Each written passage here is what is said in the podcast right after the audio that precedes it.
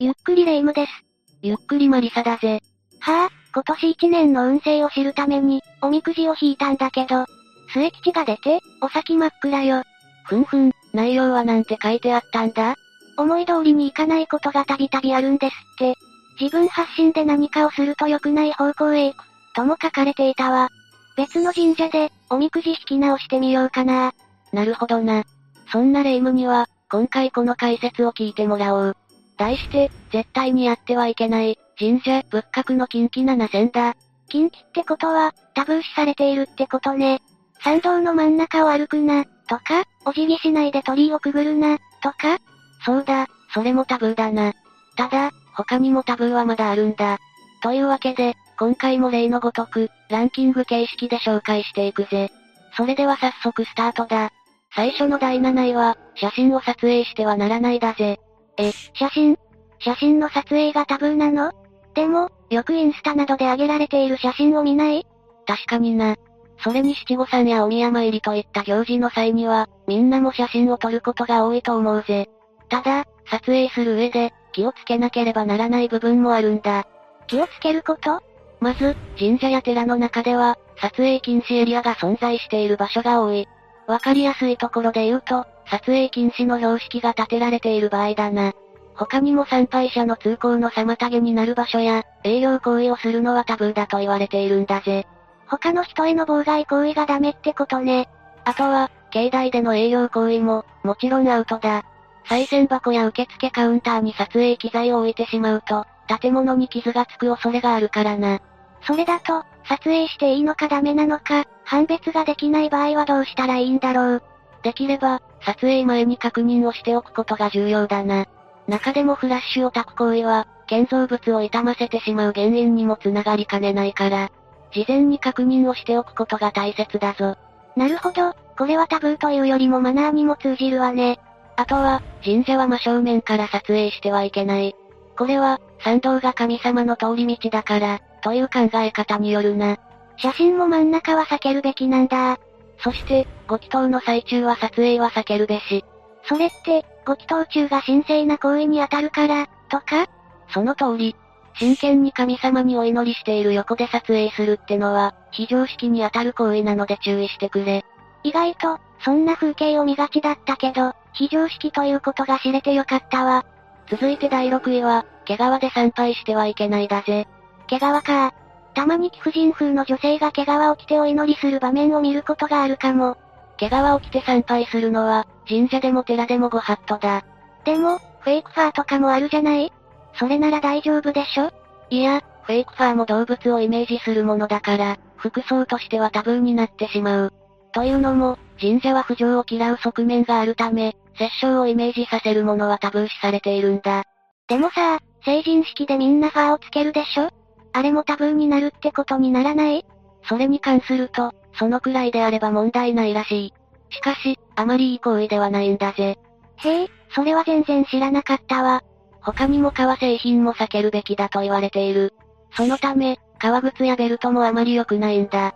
ただ、これも現代人は普通に取り入れるものということで、最近ではそこまでタブー視扱いされていないけどな。時代とともに変わってきているのもあるのかもね。服装に関して、他にタブー扱いになるものはあるの？そうだな。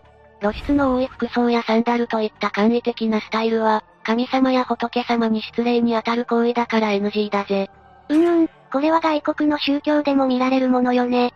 夏場で暑い場合に参拝に行くときは、上に1枚羽織ってからにしよう。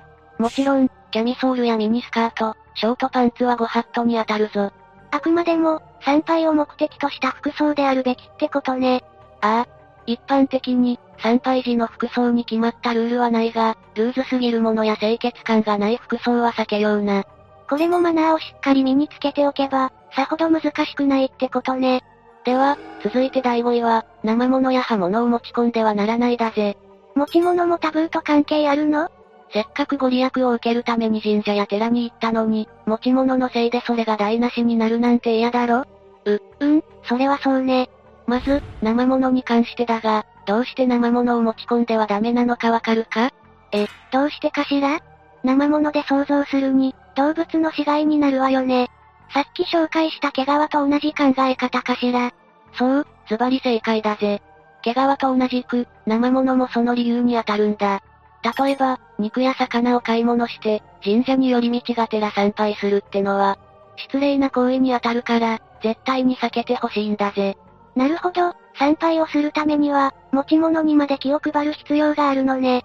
じゃあ、刃物は？って言っても、刃物なんて普通なら、持っていること自体恐ろしいと思うけど、何も、ナイフや包丁だけじゃないぞ。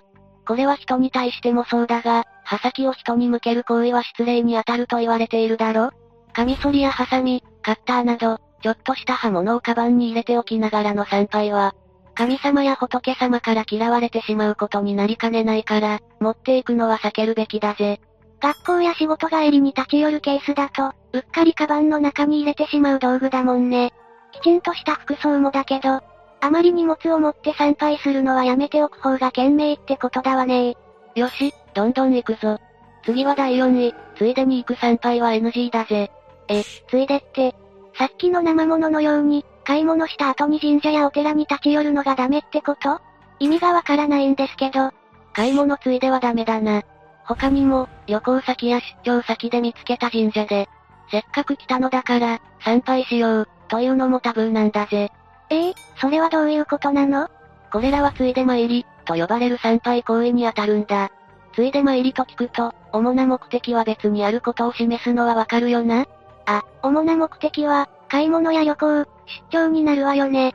それでも、近くに神社やお寺があったら、参拝したい気持ちに駆られない？まあ、参拝してもいいが、効果はあまり期待できないぜ。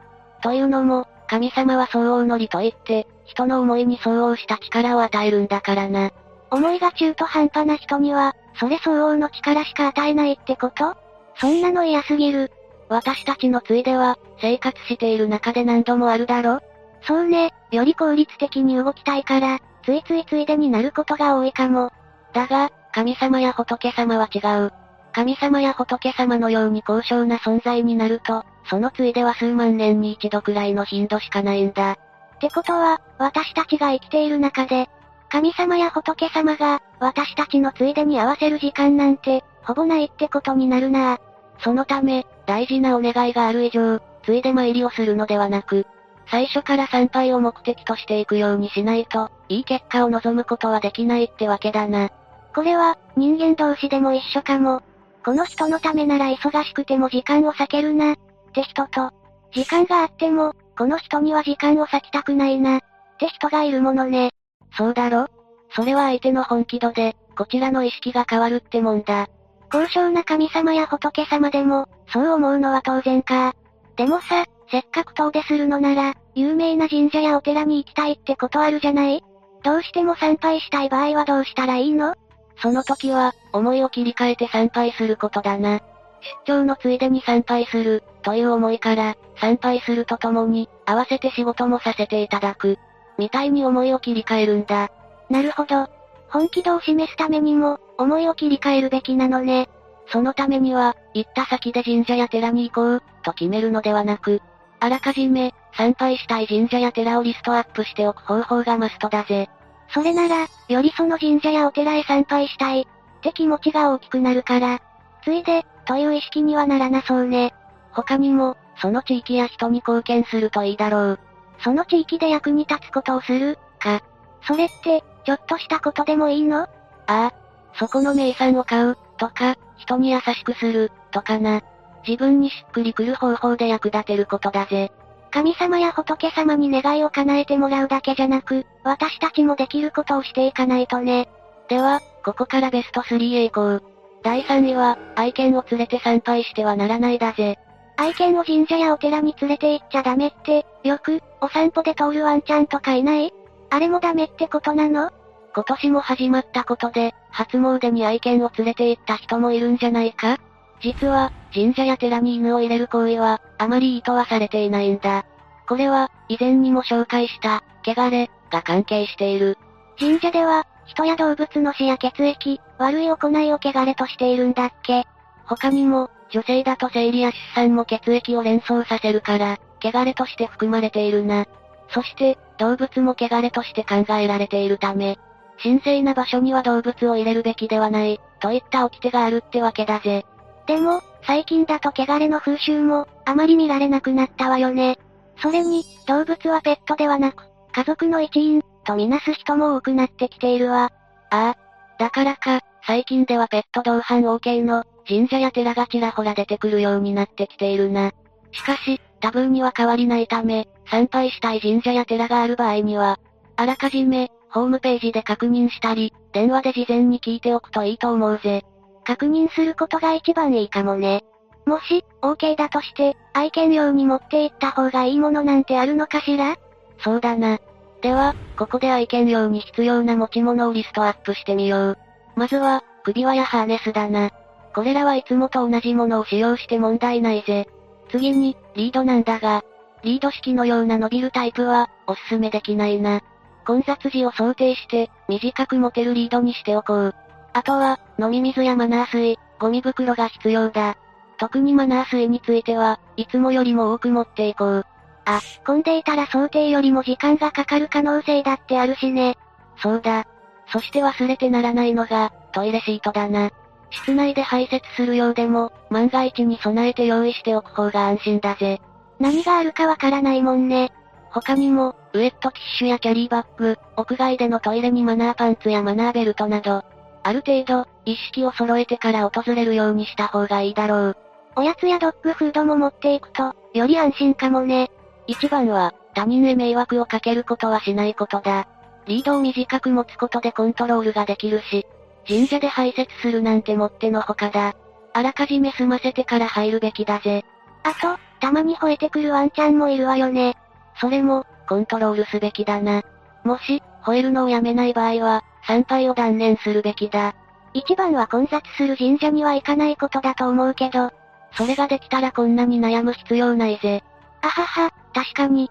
続いて第2位は、遅い時間に参拝してはならないだぜ。参拝する時間も関係あるの？ああ、大割中の大割だぜ。厳密に言えば、夜間の参拝を禁止にはしていない。しかし、神職さんが言うには、できる限り、午前中に参拝をするべき、としているんだ。それって、夜になると幽霊が出るから、とかなんじゃ。そういう階段的な話からタブー視されているわけではない。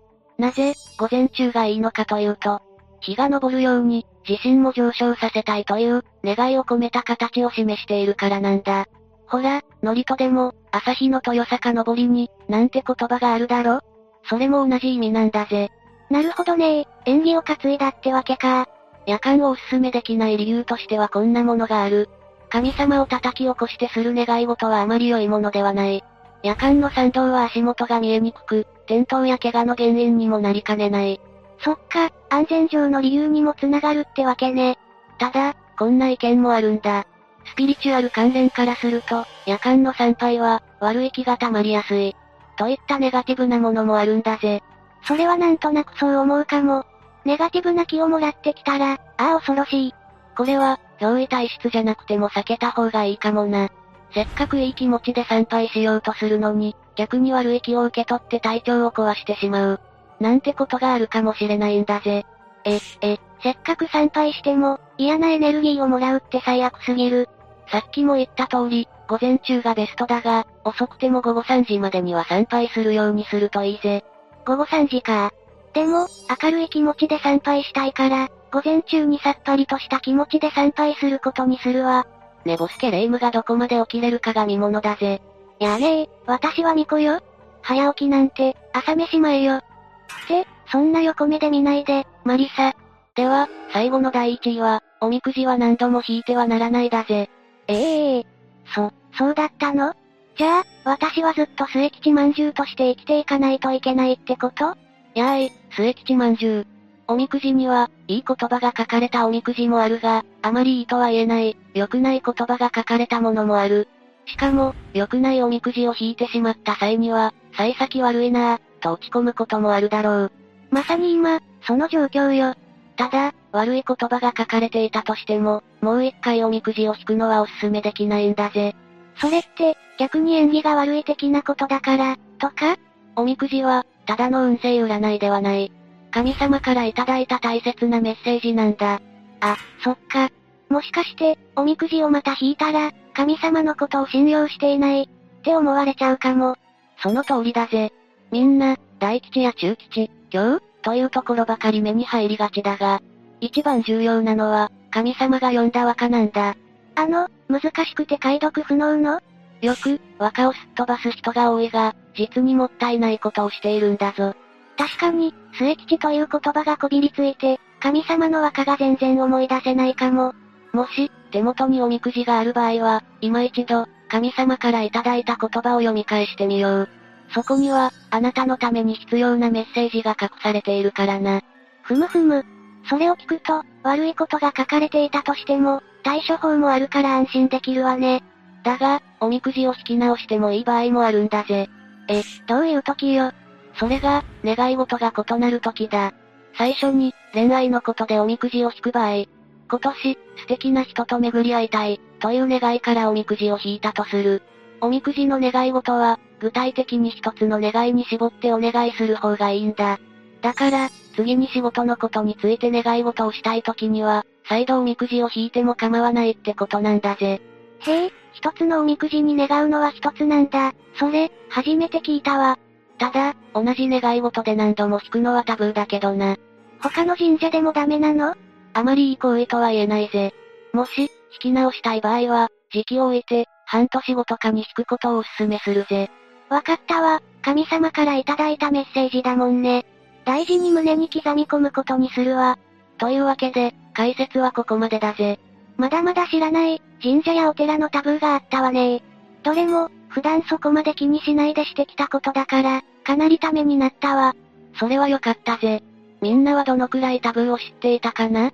とはいえ、タブーになっているのは、マナー違反するようなものばかりだから、失礼のない行為であれば、そこまで気にする必要はないからな。そうね、神様や仏様へ失礼のないよう、そして他の人に迷惑をかけないように、配慮して参拝するようにしたいところね。では、今回は以上としよう。動画の感想や他にも知っているタブーなどあれば、どしどしコメントしてくれると嬉しいんだぜ。それでは最後までご視聴ありがとうございました。